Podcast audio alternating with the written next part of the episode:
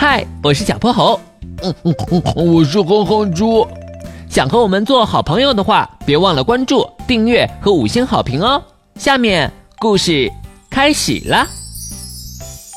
小泼猴妙趣百科电台，失忆的小丑鱼。波波城一年一度的沙滩寻宝活动开始了，小泼猴和哼哼猪寻遍了整个沙滩，还是一无所获。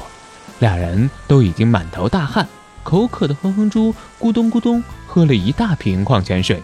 突然，大家都往沙滩另一边聚集过去。爱凑热闹的哼哼猪拉着小泼猴也跑了过去。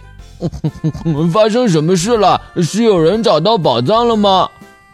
好不容易挤进人群中，哼哼猪看到大家围着的竟是一个水桶，水桶里有一条小丑鱼。原来不是宝藏啊！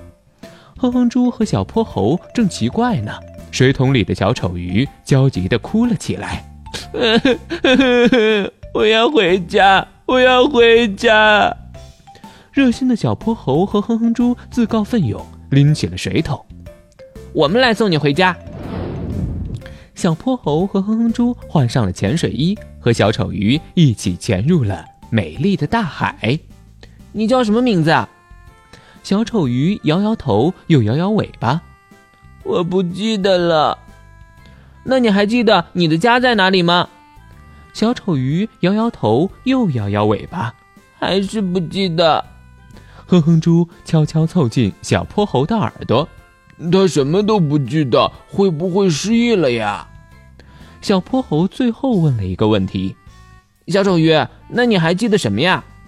小丑鱼绕着哼哼猪和小泼猴游了好几圈，努力回想着。我我只记得我好像好像游到了沙滩附近，两眼一黑被抓住了。等我醒来，就什么都不记得了。哼哼猪和小泼猴，你看看我，我看看你，看来这条小丑鱼真的什么都不记得了。那我们要怎么送它回家呢？小泼猴正犯难。哼哼猪却憋红了脸，我我想嘘嘘，刚才喝了好多水，要是海里也有卫生间就好了。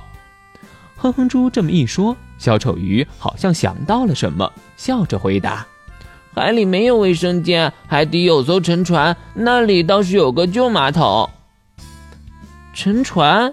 小丑鱼，你是不是想到了什么？小泼猴猜测，也许小丑鱼就住在沉船附近。大家朝着海底沉船出发，哼哼猪也只好暂时忍住了尿意，嘟嘟哝哝起来。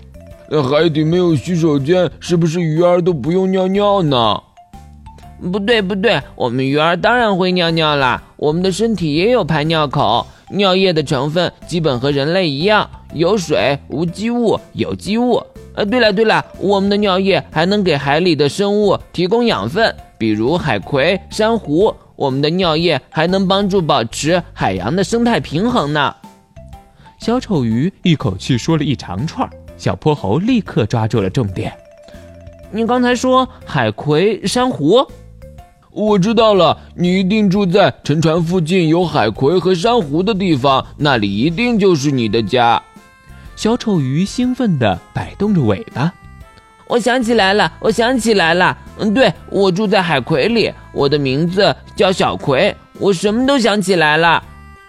小丑鱼飞快地游向自己的家，突然，他又转身对着哼哼猪和小泼猴喊着：“嗯，对了，小泼猴、哼哼猪，我想起来了，沙滩的宝藏在海螺壳里。”小丑鱼想起了寄居蟹朋友，是他告诉了小丑鱼今天有沙滩寻宝活动。